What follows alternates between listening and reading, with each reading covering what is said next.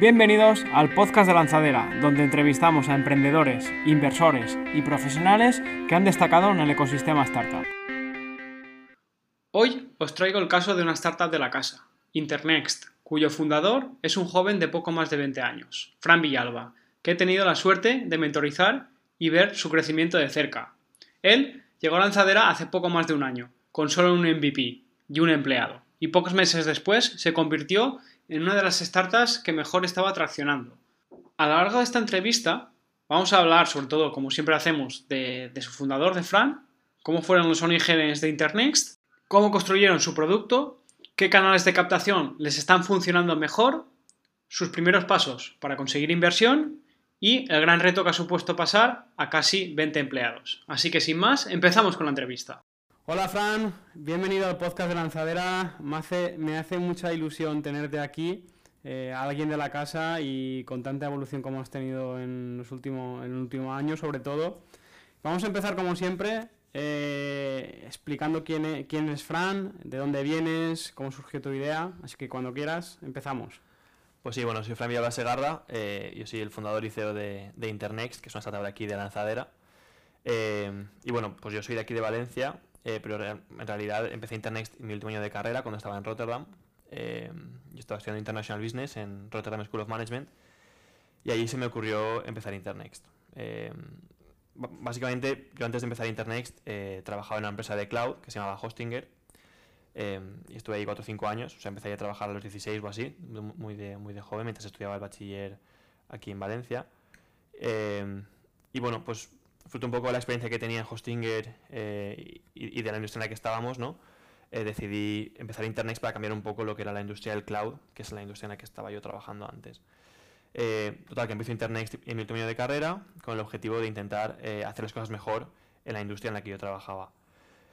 ¿Cómo? lo que pasaba en la industria del cloud y en, Internet en general es que hay un montón de hackeos, se viola siempre la privacidad y la seguridad de los datos de las personas y en Internet lo que, lo que queríamos era cambiar eso, crear un Internet ¿no? que, que al final respete al usuario. ¿no?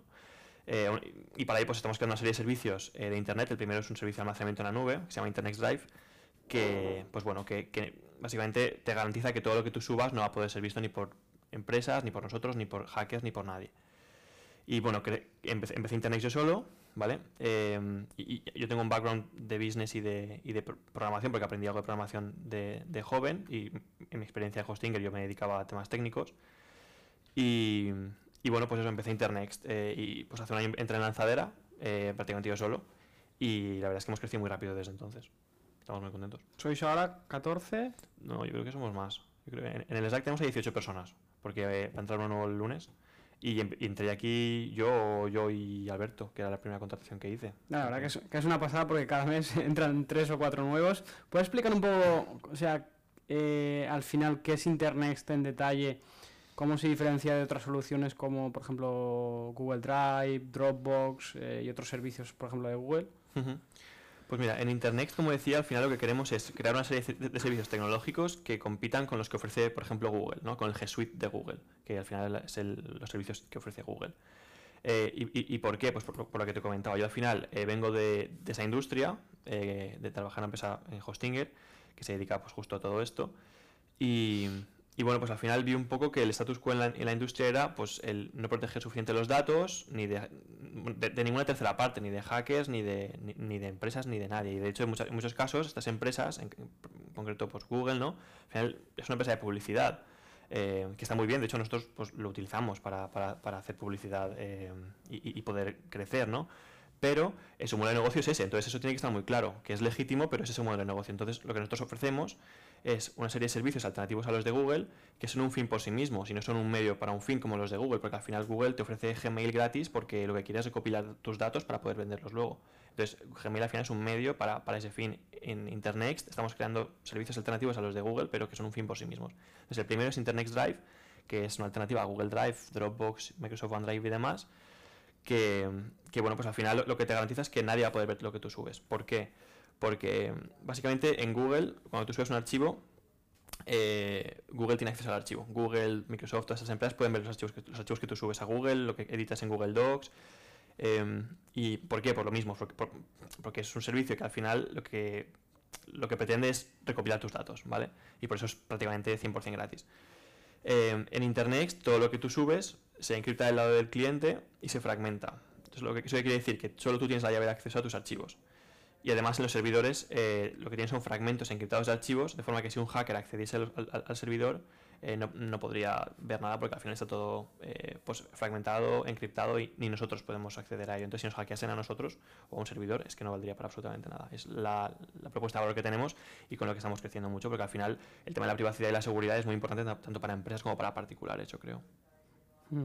Una cosa que sería muy didáctico, o sea, para todos los fundadores, startups, que nos eh, escuchan, al final tenéis un objetivo muy ambicioso, que es, oye, pues estoy compitiendo contra los grandes de, Estados Unidos. O sea, ¿cómo empezasteis en pequeño? Pues podemos entrar en detalle, oye, pues empezamos a desarrollar, eh, yo recuerdo que hasta septiembre más o menos no habéis empezado a facturar, podemos entrar en detalle un poco ahí.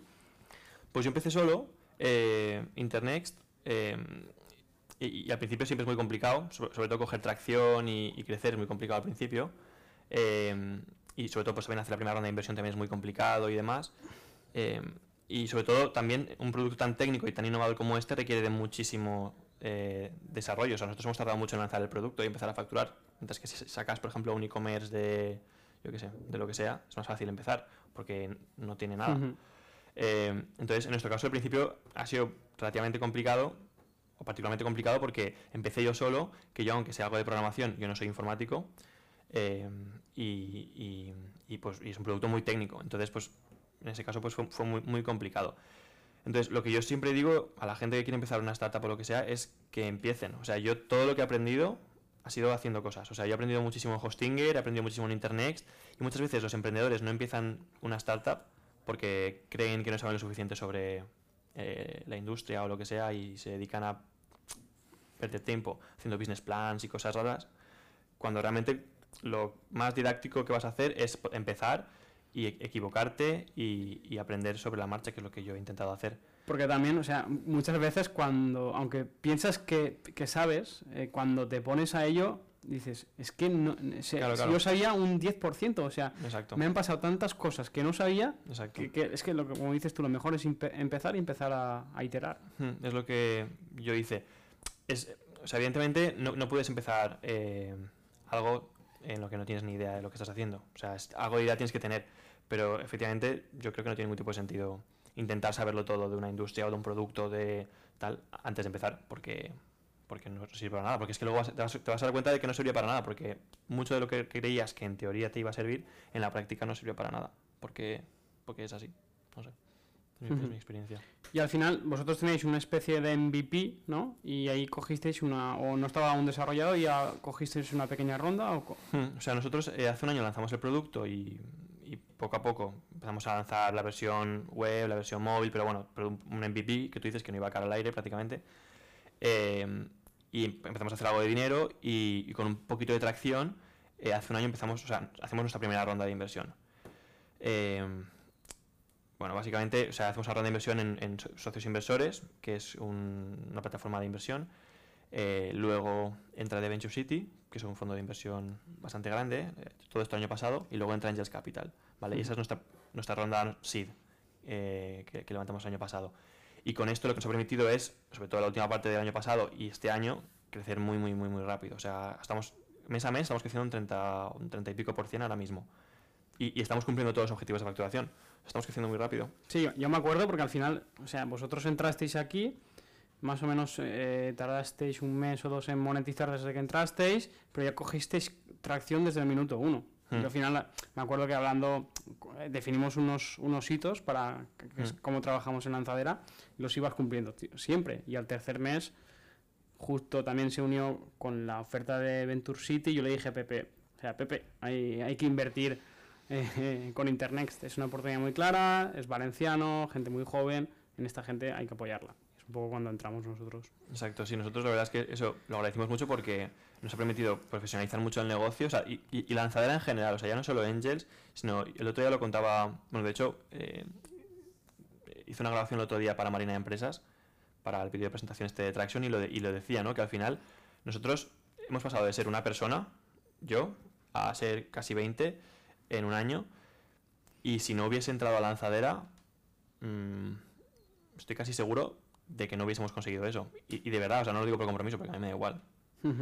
Pero de verdad, o sea, porque al final, que es, lo que, que es justo lo que decía el otro día, eh, cuando eres tan, tan, joven, no tienes ni idea de lo que estás haciendo. O sea, es lo que te digo, estás aprendiendo mucho sobre la marcha. Y eso está bien porque aprendes mucho, pero eh, es muy caro. Entonces, muy caro a nivel de que, te, de que te equivocas mucho, o sea, no tienes ni idea. Entonces, el poder estar en lanzadera y poder contar con apoyo de mentores, directores de proyecto como Rubén Marzal, eh, que es nuestro director de proyecto. eh, que no, pero es verdad, o sea... Que soy yo que me está haciendo la pelota. No, no, pero no, pero sí que es verdad, o sea, de hecho, es verdad. Eh, al final te ayuda mucho a, a, a, equivocarte lo mínimo posible, ¿no? Y, y las formaciones que tenemos en lanzadera, eh, yo qué sé, eso es muy útil porque te ayuda a, minimiza, a minimizar al, la probabilidad de fracasar. Al final vosotros es el claro ejemplo de donde más valor podemos aportar porque estáis creciendo eh, muy rápido, casi perdiendo en algunas ocasiones el control de lo rápido que vais, pero es, oye, simplemente con cuatro consejos que igual damos nosotros, oye, cuidado con esta cosa, hmm. cuidado con el equipo con esto, o cuidado con el producto con esto, más aparte los 200 emprendedores que tenemos en el edificio, que es una pasada, es dos de más, donde más un poco. No, sí, o sea, además es, es muy curioso, esto es una, una, anécdota que creo que no sabe nadie. Que no sé si contarla o que es una tontería. Cuéntala, cuenta. A continuación la cortas. Eh, cuando. Igual la sabes, no lo sé. Eh, hace un año cuando queríamos entrar. Bueno, no queríamos entrar a lanzadera, realmente. Eh, no, no, sé, no, no, sé, o sea, no sé si aplicamos no aplicamos o no sé. Pero el caso es que nos llamó Alba, la de. Bueno, la, la, que hace scouting, sí. ¿no? Para que entrásemos a lanzadera. Que esto, si, si, si, está, si lo está escuchando, se le dirá porque, porque se acordará. Y nos dijo de entrar a lanzadera, tal, no sé qué. Y yo no lo tenía claro, porque además me acababa de comprar un perrito y lo llevaba a, la, a mi oficina antes de venir, justo antes de venir. Y, y, y, y, me dijo de venir y dije que no, porque no podía traer a mi perro. Y, y nada, y un, unos meses después entró Alejandra, que es nuestra segunda tercera empleada, y nos volvió a llamar Alba, porque fuimos a un evento de encomenda eh, donde nos, vio, donde nos vieron eh, pues gente de lanzadera y nos volvieron a llamar. Dijeron, ostras, ¿estáis seguros de no, de, que no, queréis venir? tal y, y, se lo comenté a, Alejandra, ¿no? Y, y, a Alberto, y al final pues, pues vinimos. El perro se ha quedado en casa, pero, pero hemos, hemos crecido mucho, o sea, al final, de verdad, o sea, hubiese sido un error no venir, porque aquí hemos tenido un montón de oportunidades, la de Angels, la de Lanzadera, o sea, al final, de verdad, o sea, nos ha ayudado a profesionalizar muchísimo el negocio, que antes era, pues eso, un proyecto de Chichinabo, que estaba con un MVP empezando a tener las primeras métricas, y ahora, pues tampoco es que sea una empresón, pero es un proyecto que está creciendo a más de un 300% anual, que es muy rápido. Porque al final, moviendo un poco, si podemos hablar un poco de métricas, al final vosotros empezasteis casi en verano pasado facturando Hmm, uh, prácticamente cero. Sí, sí, sí. Y poco a poco, yo acuerdo que estabais por encima de, de los 5 de MRR. Sí, sí, sí, sí, sí. Y ahora, bueno, pues el, mes de mayo facturaremos unos 50.000 euros, 100%. Además es que estamos cumpliendo todo y además es que es tal cual. Eh, bueno, tenemos varios escenarios siempre, eh, pero estamos cumpliendo el, el, más positivo de todos, en el que yo creo que cerraremos el año, si todo va bien, facturando, si no un millón, cerca de un millón de euros. Eh, y la idea pues es seguir creciendo. Al final, no, yo siempre lo digo, una empresa, y eso también, la, también lo he aprendido en Lanzadera, es que de verdad, he aprendido bastante. O sea, una cosa que he aprendido aquí es que una empresa se puede resumir en un Excel. Que eso no sé quién me lo dijo, no sé si me dijiste tú o quién me lo dijo, pero es verdad. O, o llegué a esa conclusión. Porque al final, eh, yo antes, pues al final cuando empiezas, empiezas, un proyecto vas a lo loco. Pero sí que llega un momento en el que tienes que empezar a controlar las métricas, las variables y, y, y cualquier y el, empresa... Y el cash flow sobre todo. Exacto, cualquier empresa, hagas lo que hagas, te dediques a, a vender camisetas o te dediques a vender, yo qué sé, monos, da igual. O sea, tú al final, tú a nivel personal, eh, como CEO, un inversor o, quien sea, lo que se va a centrar sobre todo es en las métricas, en cómo te va también en el producto, evidentemente, y por qué, por qué lo haces, qué te motiva y, y, y, la industria y tal, y, y la proyección de crecimiento que puedes tener, pero sobre todo, sobre todo a nivel de empresa se va a centrar en las métricas, cash flow, cuánto dinero tienes, cuánto dinero entra, cuánto dinero sale, qué crecimiento mensual tienes, eh, la retención que tienes, porque eso es súper importante, sobre todo de cada una serie A, estamos preparando muchas métricas porque nos lo, nos lo dicen mucho nuestros inversores actuales, eh, para fondos internacionales, que es lo que queremos a lo que hemos llegado nosotros en, en Internext. Ayer hablaba con uno, por ejemplo, que invirtió en DuckDuckGo, si lo conoces, el buscador este tipo Google, que uh -huh. es privado y tal. eh, que es un fondo súper, súper grande de Londres, que querían también entrar en nuestra serie A. Y, y, de Venture City, nuestro fondo actual, nos lo comentaba también, ¿no? que de cara a una serie A necesitamos no, no decirles cuánto dinero tenemos, cuánto dinero ganamos y, y cuánto crecemos, sino, pues yo qué sé, la retención, el churn. Eh, Hmm. Yo, yo me acuerdo que, que al final lo que decimos, que va entre los huevos, la gallina o los huevos. Al final, como crecisteis tan rápido, no, no dio tiempo a implementar herramientas de medición, que es sobre todo lo que hemos estado ya trabajando en los últimos eh, Sí, sí, sí. cinco meses. Oye, ¿tú ahora lo hubieses implantado desde prin- principio o, o cómo lo harías ahora? Exacto. Eh, a ver, mm, no lo sé. Yo creo que al principio mm, lo que más lo, lo más importante al principio yo creo que es eh, tener un producto lo suficientemente decente y centrarte mucho en producto y, y ver si hay algo de tracción o no a ojo. O sea, al final eso más o menos a ojo se ve si la gente le gusta o si te dice que es una mierda.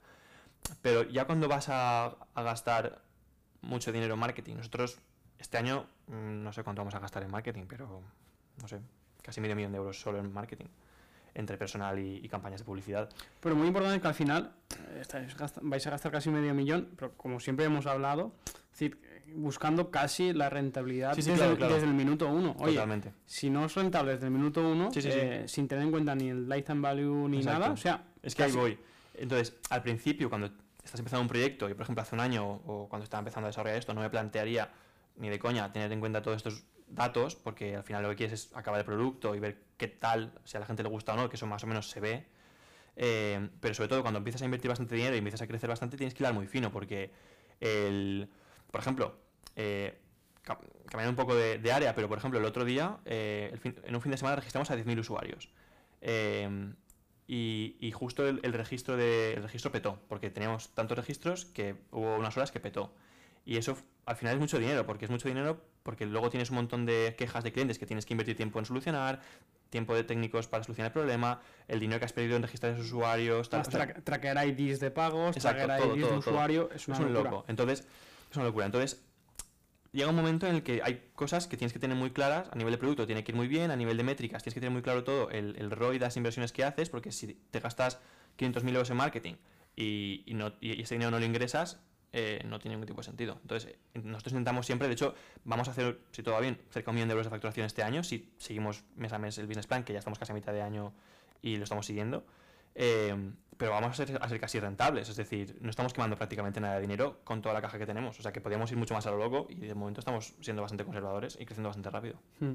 Porque viendo un poco, oye, que eh, es un trabajo que se pegó una curraza, un currazo espectacular que se pegó Joan y también a, a Alberto. O sea, ¿qué, qué herramientas de medición implantasteis? ¿Qué, qué es lo que hicisteis para medir un poco todo el comportamiento de usuarios? Hmm, Pues eso, bueno, lo hizo sobre todo eh, Joan, eh, que es con la persona eh, con la que he trabajado más en, en en temas de producto, que hace mucho de product manager conmigo, porque al principio de una, de, una empresa yo creo que el, CEO hace de product manager, pero llega un momento en el que necesitas un product manager. Para que, te, o sea, que, que básicamente tienes una persona que entienda, o sea, que tenga visión, que, que- que entienda mucho de producto, que entienda mucho de ingeniería también y de marketing.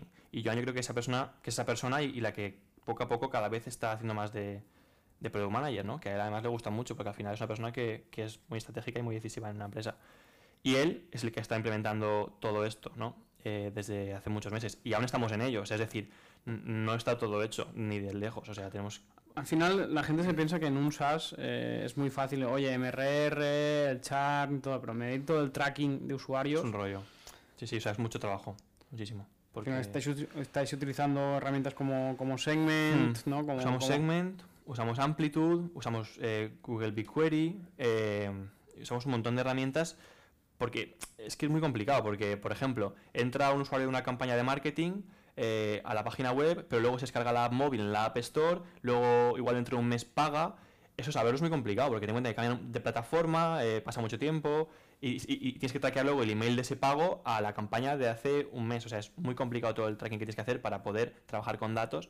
Pero es lo que digo, al final, si esto no está hecho, es tirar el dinero, porque tú no puedes crecer a nivel de producto, a nivel, bueno, no lo sé, tampoco tengo muchas, ya te digo, soy muy joven, me equivoco mucho, pero yo creo, lo que estoy viendo es que es muy difícil crecer sin herramientas que te permitan crecer con datos. O sea, al final, Internet es muy data, data driven, porque es que al final es lo que necesitas para crecer. No puedes, o sea, nosotros, por ejemplo, en las campañas de marketing vemos que registramos usuarios, vale, pero ¿y qué? O sea, un euro de registro, vale, muy bien, enhorabuena, pero eso no vale para nada, porque se registran y punto, no pagan, es un, es un freemium, eh, es un modelo freemium, entonces lo que queremos saber es cuánto dinero tenemos que invertir para que pague un usuario, cuál es el lifetime value, cuánto, cuándo, recuperamos la inversión y todo eso es lo que estamos eh, calculando para asegurarnos de que crecemos de forma sana y, y mucho. Oye, ¿cuáles han sido, como hemos repetido varias veces, estáis teniendo bastante tracción, eh, ¿cuáles son esas palancas de crecimiento que mejor os han funcionado para captar usuarios y clientes? Pues estamos viendo que eh, estamos testeando cosas, estamos probando muchísimas cosas. Tenemos un equipo de marketing que cada vez eh, es más competitivo y, cada vez son más, más personas. Estamos probando un montón de cosas muy diferentes. Lo que más hemos visto que nos ha ayudado a crecer es un poco el modelo Globo, Uber, a, nivel de, por ejemplo, con los del Poble Pizzería, eh, o con cualquier empresa de, comida realmente, eh, se adhieren a, una empresa que tenga un canal de distribución súper mega amplio y te hacen la facturación ellos. Entonces, nosotros, por ejemplo, eso con quien lo hemos visto con Absumo, que es una página de tipo Globo, que básicamente ellos publican ahí productos, los venden ellos, eh, y tienen pues millones de personas que usan sus apps, o sea, su app, básicamente. Es un marketplace. Es un marketplace, exacto. Es como publicar tu libro en Amazon, yo qué sé. Eh, pues al final, el engancharnos a estos partners eh, para crecer con ellos eh, es lo que más nos ayuda a crecer a nivel de, de, retorno de la inversión y, y, bueno, y valores absolutos también de crecimiento, porque son canales que tienen millones de usuarios, que te hacen la promoción ellos porque les interesa, se llevan también mucha comisión, pero nos compensa igual. Eh, por ejemplo, es, un poco el modelo que hace Vodafone y HBO. Eh, pues HBO igual se enchufa a Vodafone para que vendan su mm. producto a través de Vodafone a todos sus clientes. HBO llega a cientos de millones de clientes de Vodafone. Y Vodafone gana también porque añade valor a su producto, o sea, a su portfolio de productos, porque ahora es Vodafone más HBO. Y HBO gana porque gana un montón de clientes. Entonces, es un poco ese modelo. Internet está intentando. Ahora hemos cerrado varios acuerdos, varios acuerdos con empresas de, del sector, de, por ejemplo, VPNs. Usuarios que utilizan una VPN es muy probable que utilicen un servicio de cloud seguro. Entonces, pues a las empresas de VPN con las que estamos eh, cerrando acuerdos, con Avast, por ejemplo, estamos cerrando un acuerdo ahora, eh, básicamente con su servicio, ¿no? como el cliente al final es muy parecido, pues ofrecen Internext sin coste para esta empresa, ¿no? Nosotros captamos muchísimos usuarios que al final pagan una suscripción y, a largo plazo nos interesa muchísimo, claro. Y porque el coste es prácticamente nulo de esto, o sea, es que no hay, coste. Eh, durante esta situación que estamos viendo tan complicada, o sea, hay empresas eh, que han sido más perjudicadas y otras un poco eh, más favorecidas. ¿Vosotros podríamos decir que habéis sido más favorecidas en el contexto actual? Sí, o sea, a ver, o sea, en realidad nosotros, desde luego, a ver, también éramos muy pequeños cuando pasó todo esto del COVID. Cuando empezó todo esto, ya te digo, estábamos empezando a, lanzar el primer, la primera versión del producto, entonces tampoco, el impacto tampoco a ser muy significativo. Pero eh, sí que es verdad que evidentemente más a medio y largo plazo eh, yo creo que lo del COVID ha hecho que, muchas empresas que ni de coña se iban a digitalizar eh, se tengan que digitalizar, o, bueno, incluso particulares para temas de universidad o temas de lo que, lo que sea, trabajos de, de grupo, lo que sea, que se tengan que digitalizar y gente que igual antes no utilizaba la nube, ahora tiene que utilizarla. Entonces, eh, pues bueno, pues simplemente por, estadística, la probabilidad, o sea, la, cantidad de gente que utiliza una nube segura eh, aumenta también, porque como aumenta el uso de la nube en general, pues también nos llevamos algo de eso. Y lo, vemos incluso en empresas que dices, ostras, es que ni de coña. Ayer, ayer hablamos por teléfono con eh, una empresa pública de aquí de Valencia, de la comunidad valenciana de aguas de riego, no sé qué, que dices, hostia, de aguas de riego de agricultores, que estos, ya ves tú, no tienen ni móvil casi pues nos llamaron porque estaban en un proceso de digitalización por todo el tema del COVID y como parte del proceso de digitalización querían utilizar un producto que además aquí de la comunidad valenciana, Internex, porque nos vieron en la prensa, y estamos ahora pues trabajando con ellos para, implementarlo en, varias empresas de estas, que ya ves tú, que quién, lo diría. Pues sí, a largo plazo yo creo que esto evidentemente nos va a, ayudar bastante. También teníais, estabais trabajando, también nos surgió la posibilidad con una, una universidad de Perú. Y de hecho, sí, y de hecho estamos ahora, por lo que preguntabas antes de, de palancas de crecimiento, eso eh, ha sido una de las cosas que más nos ha ayudado y que más nos va a ayudar este año, porque eh, de hecho esto se le ocurrió a una empleada nuestra, eh, porque al final, por todo el tema de partners que decimos, al final un partner que nos ayuda a crecer es tanto Absumo como Avast, como una universidad, porque al final una universidad, EDEM o la Universidad de Valencia, la Universidad de Perú, de donde sea, es una plataforma que tiene millones de usuarios o, o miles de usuarios o lo que sea y que cerrando un acuerdo con esta plataforma vas a llegar a todos esos usuarios. Entonces, estamos ahora trabajando y hablando con muchas universidades de aquí de, la Comunidad Valenciana, porque es donde más fácil es cerrar los acuerdos, porque somos de aquí, para, eh, sobre todo pues, con, con másteres de ciberseguridad, con gente, o sea, que, entienda más del tema, eh, para que en su curso, en su máster, en su carrera o en su universidad ofrezcan como parte de, los perks que, que, ofrecen las universidades, que siempre te ofrecen el, Word gratis o yo qué sé, cosas así. Pues que ofrezcan también Internet gratis unos meses para los alumnos, un año gratis para los alumnos, por ejemplo. Y luego, evidentemente, los que no, lo cancelen se les, se paga se les cobra suscripción. Pero es lo mismo, es un modelo muy barato a nivel de crecimiento porque simplemente tenemos que cubrir costes de, almacenamiento de unos meses eh, y llegamos a millones de personas que de otra forma sería súper caro llegar a través de Google Ads, por ejemplo. Entonces ahí es donde estamos viendo más crecimiento y en lo que estamos eh, pues apostando más. Sí, vais un modelo un poco más B2B2C. Exactamente, B2B2C, eso lo, lo comentamos el otro día, exacto, tal cual. Y, pero también tenéis parte de, ads, de performance. Sí, sí, sí, sí, o sea, tenemos de todo, o sea, hacemos de todo. O sea, al final es como Dropbox, Dropbox hace B2B, B2C, B2B2C, de todo. O sea, todo lo que nos permita crecer, hacemos. B2B eh, directo, pues ventas directas a empresas, por ejemplo. La empresa está de riego, pues, oye, quiero una nube. Pues vale, pues toma. Eh, te, la, configuramos o si nos aclaran o, si nos lo hacen ellos directamente, que la mayoría lo hacen ellos directamente. De hecho, eh, eh, bueno, se, registró el otro día la cadena de hoteles de Pakistán más grande, creo que es, en nuestros planes para empresas. también gracias a un partner de estos, de, VPN, porque usaban una VPN para su empresa y nos conocieron a través de ahí. entonces, pues al final nuestro modelo es B2B eh, B2B2C a través de partners y B2C directo. Al final, bueno, la mayoría de nuestros clientes hasta ahora han sido B2C directo, de que nos conocen pues, por ahí, ¿no? En redes sociales o en prensa o, a través de Google Ads o cosas así. Al final, un poco, para ver un poco, la, un poco sobre la retención otra vez, eh, vosotros siempre habéis tenido, por el tipo de modelo que era, un, un char que era bastante bajo.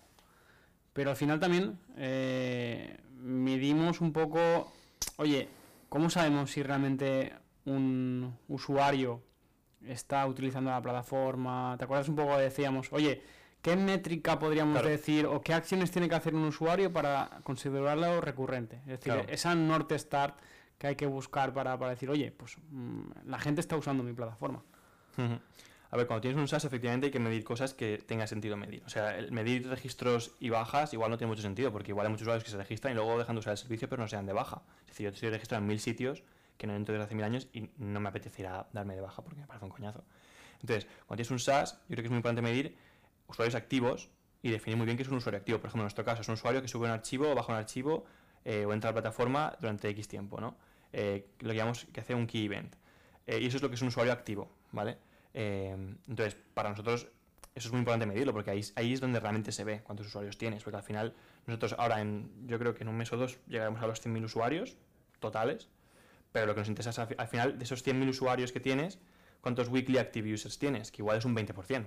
Y eso es ahí donde está el dinero y donde están los usuarios reales. Yo me acuerdo porque eso fue uno de los primeros pasos que, hicimos en el setup, pero luego faltaba como atar la otra pata que dijimos, oye, ¿cómo sabemos que una campaña de B2B eh, nos trae más usuarios activos que mejor Facebook Ads? Pues al final, lo, que has explicado al principio de la entrevista, oye, lo último que, implementamos es, oye, saber que este usuario viene de esta campaña o viene de este proveedor y traquear desde ahí, el principio, todo el comportamiento. Porque antes solo lo hacíamos desde el momento del registro en la plataforma sin tener más información. Que Exacto, o sea, súper importante para todos los niveles. O sea, medir, por ejemplo, en el tema de B2B, sobre todo lo medimos mucho en cuánto nos cuesta el personal de ventas, cuántas eh, llamadas hace, cuánto, o, sea, cuánta gente puede, cuántas entrevistas puede hacer en, en una semana eh, y al final cuántos convierte. Al final eso es lo mismo, el me mide igual, o sea, al final cuánto nos ha costado captar ese lead, cuánto paga al mes y cuánto se da de baja. Pero al final todo eso, poder medirlo es muy complicado porque hay un montón de cosas que tienes que medir eh, y muchos, muchos, muchos casos muy diferentes, pero todo eso se tiene que saber porque es que si no, pues haces una ronda, haces dinero, lo tiras en marketing y crecer y luego resulta que has crecido pero no es lo que tú te pensabas porque esos usuarios que se han registrado nadie usa el producto, eh, nadie paga y de un millón de euros que has invertido en un año haces 100.000. Entonces, crecer vas a crecer si tienes dinero, pero lo importante es crecer y no morir creciendo, ¿no? O sea, al final, que eso nos lo decía un inversor nuestro, nos decía, Fran, ves con cuidado, porque ahora que tenéis mucha caja, eh, podéis morir del éxito, eh, que eso es lo peor, porque es como que te, como tienes dinero, eh, empiezas a no mirar las cosas, a ir más a lo loco y a no calcular lo que tienes que calcular. Entonces, eh, es muy importante, pues cuando tienes dinero, pues evidentemente ser más inteligente aún y, invertirlo lo mejor posible, porque si no, crecer vas a crecer seguro, pero no va a ser un crecimiento sostenible. Ujú. Porque vosotros teníais planteado una serie A, habías comentado, pero realmente ahora mismo eh, no estáis quemando caja. aún. No, no, a ver, estamos quemando muy, muy, muy poquito. O sea, ahora mismo estamos quemando, mira, este último trimestre 50.000 euros hemos quemado en un trimestre entero. Y el trimestre que viene, o sea, este trimestre en el que estamos ahora, el segundo trimestre, vamos a quemar 50.000 euros también, que es que no es dinero. O sea, es. Y, y porque queremos, o sea, realmente quemamos eso porque estamos invirtiendo mucho en crecimiento. Sí, perfectamente era, era rentable. Sí, sí, o sea, realmente nosotros si decimos, pues mira, pues dejamos de invertir en Google Ads y, y 100% orgánico, que realmente el orgánico es lo que más está tirando ahora mismo también. Eh, pero podríamos perfectamente eh, hacer ciertas, tomar ciertas medidas para ser rentables, pero no nos permitiría crecer tan rápido. Pero que decirte que al final, eh, contestando a tu pregunta sobre la- lo de la serie A, no, pues no sé si haremos una serie A o no. Están contactando muchos fondos, sobre todo, bueno, nos han contactado muchos de Londres, eh, bueno, tres o cuatro. Eh, pero no sé si haremos, eh, por ejemplo, ayer con los que hablaba estos de DuckDuckGo, no sé si haremos una serie o no, es lo que les decía. Es decir, estamos en contacto y tal, pero yo qué sé, pues no lo sé. Es curioso que siempre la gente te llama cuando, cuando no necesitas el dinero. Sí. Y al final ahí, ¿tú qué consejo darías? Oye, porque ahora mismo no estáis en ronda, pero igual es interesante seguir hablando porque no sabemos qué va a pasar dentro. de Sí, o sea, meses. nosotros, a ver, lo que nos han aconsejado siempre es hablar con los fondos que os contacten con... eh, o sea, tampoco, o sea, es decir, no, no pierdo mucho tiempo en eso, es decir, si me contactan, por ejemplo, me contactó, no sé qué fondo, creo que Kibo Ventures o uno de estos, hace, hace un mes y les, y les dimos fecha para hablar dos o tres meses después. ¿Por qué? Porque no es una prioridad para nosotros ahora mismo. Cuando nos contactan fondos de donde sea, es que no nos hace falta el dinero. Entonces, contactamos con ellos, estamos en contacto y hablamos con ellos. Por ejemplo, con Octopus Ventures de Inglaterra hemos hablado mil veces ya, pero igual es una vez cada tres o cuatro meses hacer un follow-up call de para ver cómo te va, porque cuando hagas la serie quieren ser los primeros que se enteren, tal. Yo me acuerdo que quisieron entrar nada más cerrar la ronda. Exacto, ellos de hecho nos contactaron cuando lo de Angels, o sea, nosotros cuando vamos a hacerlo, realmente nosotros nuestra ronda la cerramos con The Venture City porque ya, ya habíamos hecho, habíamos levantado dinero en marzo del año pasado y, y luego eh, con The Venture City en verano. Y luego cuando se planteó lo de Angels, también quiso entrar Octopus. Eh, pero yo aunque soy un solo founder y, y tenía el 100% de Internext, tampoco me quería diluir hasta un 60% en una, en una ronda así, sobre todo si es una empresa que crees que tiene trayectoria. Porque perfectamente podíamos haber cogido. si estos de Octopus querían meter un millón de libras a 6 millones de valoración de libras. Eh, que eso, pues no sé, a cambio sean 7 o 8 millones de euros. Que es mucha, es el doble de valoración que la que teníamos nosotros en ese momento. Y nos hubiese permitido crecer mucho más rápido, pero realmente tampoco nos hace falta ese dinero y creíamos que era más inteligente esperar indefinidamente hasta que nos haga falta, o, o no nos haga falta, o hasta que creamos que tiene sentido cogerlo, ¿no? No sé. Oye, podemos entrar un poco en detalle, porque ya que estamos aquí, eh, estáis invertidos por Angels y tal, y yo también estuve metido ahí. La gente cuando llega a lanzadera se a veces se asusta un poco del, del, del contrato que tenemos nosotros de, de disposición de préstamo, que al final por ciertas cosas eh, está muy atado, por, porque al final sobre todo está de- detrás la imagen de Juan Roch. Pero realmente nos puedes contar un poco cómo, cómo fue tu experiencia en, cuanto a negociaciones, en cuanto a todo. Bien, o sea, nosotros la verdad es que estuvimos muy cómodos, o sea, yo, o sea, siempre lo digo, al final, mm, por ejemplo, con The Venture City también tuvimos este problema, o sea, esta dicotomía, ¿no? De, tener que, negociar el, acuerdo de inversión y tal, pero al final cuando, mm, cuando estás con gente buena que te quiere ayudar y eso se nota y, que- y que realmente no... Hay fondos de inversión con los que hemos hablado eh, el año pasado que se notaba, o sea, que se sabía y que se sabe en general en la industria que son más capullos, ¿no? O sea, que, que van a, a machete, van a lo loco. En Angels, no. Y además es que es así, o sea, es que... eh, y en Lanzadera lo mismo, o sea, es decir, al final esto, es que si lo pensáis, o sea, os dan un préstamo al 0%, eh, y punto, o sea, es que mejor- más bonito no os lo pueden poner. Y luego en, en Angels igual, o sea, es un criterio de inversión en el que invierten en empresas pues, que están creciendo de forma sana, eh, pero no intentan putearos, es decir, os, van, a- os quieren ayudar. O sea, ellos al final no quieren hacer mucho dinero con esto, lo, lo que quieren es ayudar eh, a las startups del, del ecosistema valenciano. Nosotros al final, o sea, es que la gente no se lo cree, pero sobre todo la gente americana que estamos contactando ahora uno, con aceleradoras y tal, que nosotros estamos para, Para sea, ayudar. para ayudar, simplemente, o sea, no queremos nada. Sí, y al sí, final, yo me acuerdo que, que cuando hablamos de, de la inversión, que dije, oye, Frank, eh, ¿qué valoración quieres? O, o cuánto quieres invertir? Y dijiste, X. Y dije, bueno, vale, eh, tal. Y, y es que se, se cerró muy rápido y, y Sí, casi sí. que, que, que ni, ni se negoció. Sí, al final es lo que, lo que digo, o sea, al final, si planteáis algo que tiene sentido, si tú, la, la otra parte ves que también pues, pues yo qué sé, no quiere joderte. Tú planteas algo que tiene sentido. La otra parte, pues también plantea algo que tiene sentido. Y sois las dos personas coherentes y queréis crecer juntos, pues es que es muy fácil. El momento viene, el, problema viene cuando estás con un fondo que quiere joderte, que quiere sacar el máximo rendimiento a toda costa y que quiere que estés cobrando mil euros toda tu vida para poder rendir, sacar máximo rendimiento de su inversión a, todo, a, cualquier coste, que de esos hay muchos fondos en España también. Entonces, depende de... Y nosotros hemos tenido oportunidades en invertir por fondos estos también, evidentemente. Pero no es un... Y de hecho, uno de estos fondos nos dijo que no al principio y luego, como siempre, al final, cuando ya teníamos dinero y nos iba bien, nos volvieron a contactar y como el caso de Octopus, que no, es, el caso que digo, ¿no? Pero al final, cuando ya no necesitas el dinero, muchos de estos fondos te vuelven a contactar porque dicen, ostras, eh, hablamos hace un año tal, no sé qué, y no. Pero yo la verdad es que estoy aquí muy, muy, a gusto, nos ha permitido crecer un montón. Desde que entramos hace un año en Lanzadera, en el programa Traction, hemos crecido, bueno, una barbaridad. Y que al final, y también lo digo siempre, no todo siempre es bonito. Es decir, yo creo que la gente a la que le va bien, o las empresas a las que les va bien, eh, son las que tienen una alta, una alta capacidad de resolver problemas. O sea, a nadie nunca le va todo bien. O sea, todo el mundo tiene no, al revés, en una startup claro, claro. siempre te pasan cosas. Es una, es una o sea, son todo putadas. Entonces, al final, todo el mundo tiene problemas a nivel profesional. Siempre vas a tener algún problema de que, ah, yo que sé, a internet le pasa lo que sea, de que se nos caiga el registro un fin de semana, o de que, yo que sé, pete todo en algún momento determinado, que pasará.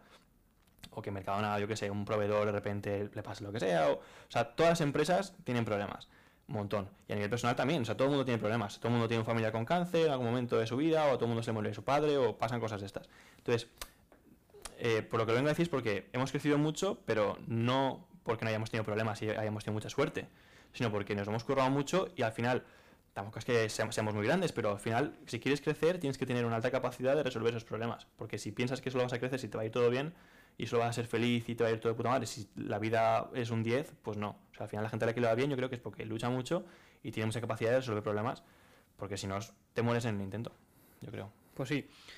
Eh, al final, una de las primeras dudas que tiene una startup también, oye, ¿cómo contrato y a quién contrato en esas primeras etapas? ¿Puedes contar un poco cómo ha ido creciendo, en qué puestos, cómo has ido buscando esa gente hasta tener el equipo que sois ahora? Pues eso me lo preguntaban ayer en EDEM, eh, porque una charla justo con Angels ayer y, a, chavales y me decían, oye, vuestro equipo es muy joven, o, porque, bueno, les enseñé una foto del equipo de hace unos meses, que éramos sobre todo, ahí entonces éramos muy, muy jóvenes, eh, todo, el equipo, y, y ¿por qué? ¿No? Y yo le digo dos razones. Una es porque cuando eres una startup que estás empezando, no tienes recursos para contratar al CTO de Telefónica o a un tío de 40 años de, yo qué sé, de S2 o de cualquier empresa de seria, realmente. Entonces, no vas a poder permitírtelo. Y segundo, pues básicamente porque esa persona tampoco va a querer ir a tu startup. Es decir, un tío que está trabajando en Telefónica, que tiene un contrato de 100.000 euros al año, eh, de tío de, yo qué sé, informático, pues no va a querer ir a una startup a cobrar 10.000 al año. Eh, entonces, y sin seguridad de trabajo ni nada. Entonces, al final, es por las circunstancias que se dan. Yo creo que casi todas las startups eh, tienen que recurrir a gente joven. Y ahí así que puedes filtrar. Es decir, nosotros la gente que cogemos, bueno, que cogíamos sobre todo al principio, era gente joven, pero muy ambiciosa, eh, muy trabajadora y que comparte nuestra visión. Y al que no ha cumplido esa, esa, no sé, esos criterios, lo hemos echado. Es decir, hay gente que, pues, no, que veis, o sea, nosotros hemos despedido a, cuatro o cinco personas ya que, pues, no, yo qué sé, no, les gustaba trabajar o, o, trabajaban por trabajar o no tenía esa visión que yo, por ejemplo, digo que Joan tiene a nivel de, empresa. no, estaban motivados, no Exacto, pero motivados a nivel de que, realmente quieran crecer, porque no es lo mismo eh, tener pues, mentalidad de funcionario, que es legítimo, mis padres son funcionarios y es legítimo, que tener la mentalidad de quiero comerme el mundo. Entonces, cuando coges a gente joven, tienes que coger a gente inteligente, porque es lo que digo, para tener éxito tienes que tener una alta capacidad de resolver problemas, que eso básicamente es tener, ser inteligente. Y, y, gente ambiciosa que pueda trabajar, si se cae un domingo la red, o, tu registro, o, no puedes subir archivos un domingo, que nos pasó hace un par de fines de semana, que puedas contactar con el CTO, con Alberto y decirle, oye Alberto, ¿qué, qué está pasando? Y que un domingo a las, yo que sé, a las 9 de la noche te lo solucione. Entonces, eso lo encuentras con gente sobre todo joven, y es muy barato además, es relativamente eh, económico. Eh, y esta gente además le ofreces también la posibilidad de crecer con la empresa, es decir, Joan no cobra lo mismo ahora que cuando entró, eh, ni Alberto, ni muchísimo menos. Es decir, al final les ofrece la posibilidad de crecer con la empresa y es una oportunidad laboral muy buena para ellos, para ti te encaja muy bien y sobre todo ahora que estamos creciendo mucho, el lunes por ejemplo entra un, product designer senior de casi 40 años eh, con mucha experiencia que es un tío serio. Eh, y, y, ahora estamos buscando a dos programadores senior también. Nuestro CTO tiene de hecho 34 años, que también es un tío que tiene mucha experiencia. Entonces, estamos pues cogiendo a gente ahora sobre todo que sí que quiere trabajar para nosotros, gente que ha trabajado en empresas chulas y que podemos permitirnos contratar. Porque sobre todo los primeros puestos sí que fueron técnicos, ¿no? Hmm. Y luego metisteis... eh, Sí, más tema de, de marketing y tal también. Eh, pero sí, o sea, también llega un momento en el que, también por las circunstancias, al principio, eh, te interesa coger a gente... O sea, lo mejor es no coger a... O sea, tener en el equipo fundador a las piezas necesarias para poder empezar el negocio, porque si no, tienes que empezar a pagar nóminas y al principio vas a equivocarte mucho, vas a tener que tirar mucho y cuanto más tengas que pagar, más caro va a salir y más probable es que te hundas. Entonces, si en el equipo fundador tienes a gente que no cobra, que tienes a un ingeniero, a un tal cual, pues es más fácil que te vaya bien. Que eso yo es un error que no, que yo soy un solo founder y eso tiene sus contras también, que es eso. O sea, yo lo tuve mucho más complicado y la probabilidad de que me hubiese ido mal, al principio sobre todo, era muy alta. Eh, porque tuve que empezar a pagar nóminas relativamente pronto. Eh, y esto, eh, o sea, lo decía más, más que nada porque al final, mm, yo qué sé, coger a gente joven al principio también te interesa mucho porque es gente que quiere crecer, que, que yo qué sé, y, y que cuadra mucho con la filosofía de la y empresa al que, y principio. que puedes dar- encontrar con gente que quiera crecer, como has dicho, con la empresa. Sí, sí, Y- exacto.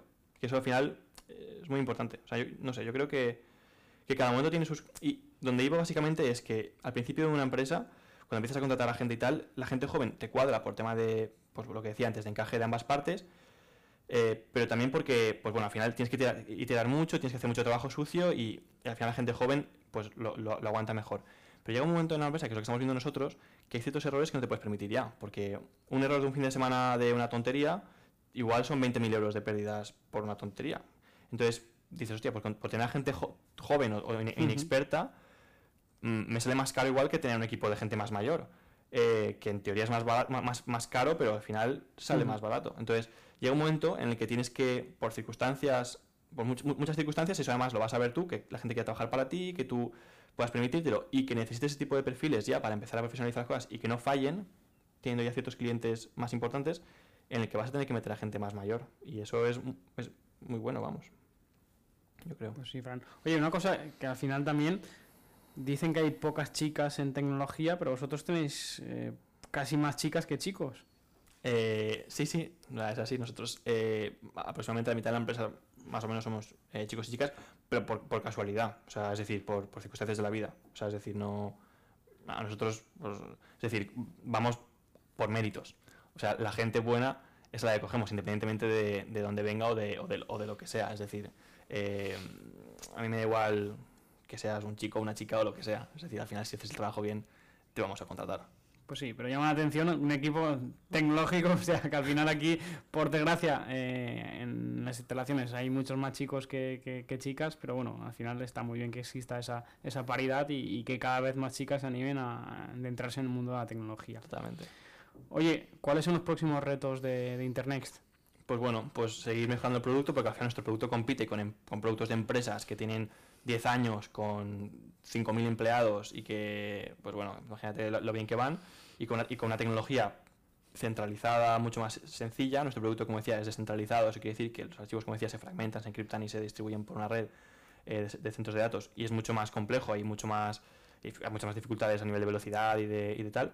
Entonces, mejorar el producto que, que tenemos para que pueda competir con estos otros productos, porque aunque sea injusto, ¿no? Al final, un usuario te va a comparar con lo que use antes. Y si usa Google Drive o usa un disco duro, pues quiere que vaya igual de rápido y que tenga las mismas funcionalidades de edición online y tal. Entonces, mejorar mucho el producto B2C, B2B, que tenemos muchísimo trabajo, o sea, estamos haciendo solo eso ahora mismo. Y estamos súper mega centrados en producto. Eh, de hecho, pues ya digo, casi todos nuestros recursos se invierten en producto. Y bueno, y luego pues lanzar otros productos. Estamos trabajando en Internet Send. Hemos lanzado esta semana Internet. Bueno, esta semana hemos lanzado Send es una especie de WeTransfer, podríamos decir. Sí, WeTransfer, o sea, es como WeTransfer, o sea, es para envío de archivos grandes sin registro y muy fácil, eh, encriptado y seguro, ¿no? Sin que lo pueda ver nadie, o sea, solo la persona a la que se lo mandas. Hemos lanzado también Internet Fotos, que es como Google Fotos, ah, sobre todo que Google Fotos va a ser de pago, eh, pues Internet Fotos viene muy muy bien. Eh, y, y bueno, vamos a seguir lanzando servicios. Eh, Internet Mail es otro servicio que queremos empezar a desarrollar, sobre todo ahora que va a venir el Product Designer, va, a ayudarnos a, a- a mejorar mucho la experiencia de usuario de los productos que tenemos hasta ahora y, y de los futuros productos también. Entonces, pues tenemos muchísimo trabajo por delante, yo creo. Oye, ¿cómo ha cambiado también la vida de Fran, ese founder que hace poco más de un año tenía un proyectito pequeñito con un empleado o incluso él solo, a llevar con veintipocos años más de 20 empleados? Bueno, pues antes venía a lanzar en patinete y ahora vengo en helicóptero. no, eh, no. Eh, ¿cómo ha cambiado? Pues sigo siendo igual de pringado, bueno, probablemente incluso más. Eh, no, seguro incluso más. O sea, Seguro. 100%. Eh, porque al final, yo lo pienso, ¿eh? Y a veces digo, hostia, la tranquilidad que tienen mis empleados, de que cobran muy bien, muchas veces incluso mejor que yo, eh, yo qué sé, y, y- y sin tener muchas preocupaciones y tal, o, o, o- o- yo qué sé, no sé. Y, y al final yo, pues, soy un pringao, que al final soy muy soy responsable de mucho de lo que pasa aquí, para lo bueno y para lo malo, que mm, al final trabajas mucho en un proyecto muy a largo plazo, que si sale bien, pues bien, y si sale mal, pues te jode la vida, o es muy probable que, que pues que al final, imagínate, yo qué sé, si te va mal, pues es una, es una putada, ¿no? No sé. Em, Bueno, eres joven para levantarte otra vez, tampoco ya, ya, nada. claro, claro, pero, pero... Bueno, lo que sí que estoy viendo, sobre todo, que esa mentalidad la tengo ahora y no la tenía antes, porque yo soy muy, muy impulsivo y muy a, lo, voy, voy muy, muy a lo loco. O sea, yo cuando se pone algo en, eh, delante, o sea, lo, lo hago eh, y voy a lo loco. Pero ahora, eh, que sí que nos va un poco mejor, eh, yo creo que eso, a medida que me haga más mayor y nos vaya cada vez mejor, me, pasará más, es que cada vez soy un poquito más conservador. Y antes igual sí que iba a lo talibán a, todo, o sea, lo que me... Pues esto, aquí hay dinero, a saco. Pues yo qué sé, pero ahora vamos más con cuidado con todas las inversiones que hacemos, lo que decía, medimos mucho el ROI, medimos mucho, o sea, intentamos ir con más cabeza en general, porque mm, llega un momento en el que cuando manejas ciertos recursos, que tampoco es que sean muchos, y te va me- medio bien, quieres asegurarte de que vas a seguir creciendo. Bueno, y que, y que 20 personas ya dependen de ti. Claro, pero entonces llega un momento en el que no te puedes permitir volver al punto cero en el que estabas hace un año, entonces, o, o cuando empezaste, ¿no? Entonces, mm, cu- a medida que te va mejor, yo creo que por lo general vas haciéndote un poco más conservador, vas guardando un poco más de dinero por si acaso pasa esto, o si, si tienes un problema con lo que sea, o, y vas, vas mm, yo qué sé, yo a nivel personal y a nivel profesional, eh, tanto Internet como yo, cada vez somos un poquito más conservadores en lo que hacemos para asegurarnos de que no hacemos nada que nos pueda suponer un problema lo, suficientemente grande como para volver a la casilla cero, ¿no? Es decir, tendremos problemas, pero siempre intentar eh, gestionarlos lo suficientemente bien y, tomar las decisiones que toquen, tanto a nivel personal como profesional, para que igual, pues no crecer a un 50, pero crecer a un 30 y asegurarte de que no vas a tener ningún tipo de problema porque vendas un producto que igual no está listo para vendérselo a una empresa que luego igual te puede demandar, o yo qué sé, me lo invento, ¿no? Pero que sí que es verdad que eso sí que lo tengo, ¿no? Que, que soy un poco menos impulsivo y un poco más profesional en ese aspecto, ¿no? Eh, pero bueno, por lo demás, la verdad es que sigo igual de gusto. O sea, a mí me encanta Internet. Y de hecho, cuando me preguntan si lo vendería, es que no lo vendería ni de coña, porque es que me aburriría. Es que yo hago. Yo trabajo 20 O sea, a mí, se lo decía el otro día, estaba con Juan Roch reunido y. Me preguntó, oye, ¿y tú cuánto cobras? Y dije, pues tanto. Y dije, pero el precio por hora me sale casi a pagar, porque las horas que dedico es que no me sale a cuenta. Entonces, yo esto lo hago no por el dinero. Me preguntó también, ¿y tú venderías Ujú. Internet? Y le dije, pues no. Porque es que no lo vendería, porque es que. Y, tampoco es por el dinero, porque es que es lo que digo, yo soy un pringao. Sí que soy el que más trabaja, el que. y a, a- a precio por hora soy el que menos cobra. Ah, pues una- estáis viviendo una aventura muy chula. Claro, estoy muy a gusto. Yo vengo a, gusto a trabajar. O sea, evidentemente tenemos problemas. Es lo que digo. O sea, Internet no es que sea, mo- que, que sea súper. gu- O sea, es, es guay, pero también tienes problemas internos, como todas las organizaciones, pues de que, yo qué sé, un empleado pues, le caiga mal otro. o- y eso al final hay que gestionarlo. Eh, pero vamos, que por lo general estamos creciendo súper bien. Intentamos. eh, y que si estuviese todo perfecto ya seríamos Amazon, ¿no? Entonces te- tenemos problemillas eh, que vamos solucionando y que vamos creciendo. Y a nivel de producto, pues lo que decía, la experiencia de usuario aún no es la de Google, evidentemente. Pues si fuese la de Google, igual ya seríamos Google. Entonces, eh, estamos trabajando mucho en, en, eh, pues todas estas cosillas, todos estos retos, ir, ir solucionándolos. Y al final, lo que digo, al final crecer es solucionar problemas eh, y, y hacer cosas que tengan sentido. Eh, no sé. Y esto lo leí el otro día, eh, que mm, no sé cómo estaba la cosa, pero al final hay dos tipos de empresas, las que venden, eh, ¿cómo estaba esto? Aspirina y las que venden... Vitaminas. Muy- eh, hostia, lo has leído también. Sí, ¿por- más viejo. Es que tú eres muy joven, tío. Sos más viejo que. Pues bueno, pues creo que es al final vender, vender aspirinas, ¿no? Porque es lo que to- todo el mundo consume siempre, ¿no? Eh, y también había otro que era, la gente solo compra o, o dinero, o sexo, o aprobación, o no sé qué. Tienes que vender una de esas cuatro cosas, si no, eh, no te van a comprar el producto.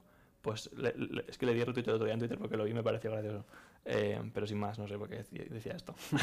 Oye, ¿cuáles son tus próximos retos personales también? pero, pues no lo sé. Eh, Mejorar el pitch, ese es uno, seguro. sí, a ver, Porque al final... tengo un montón de retos personales.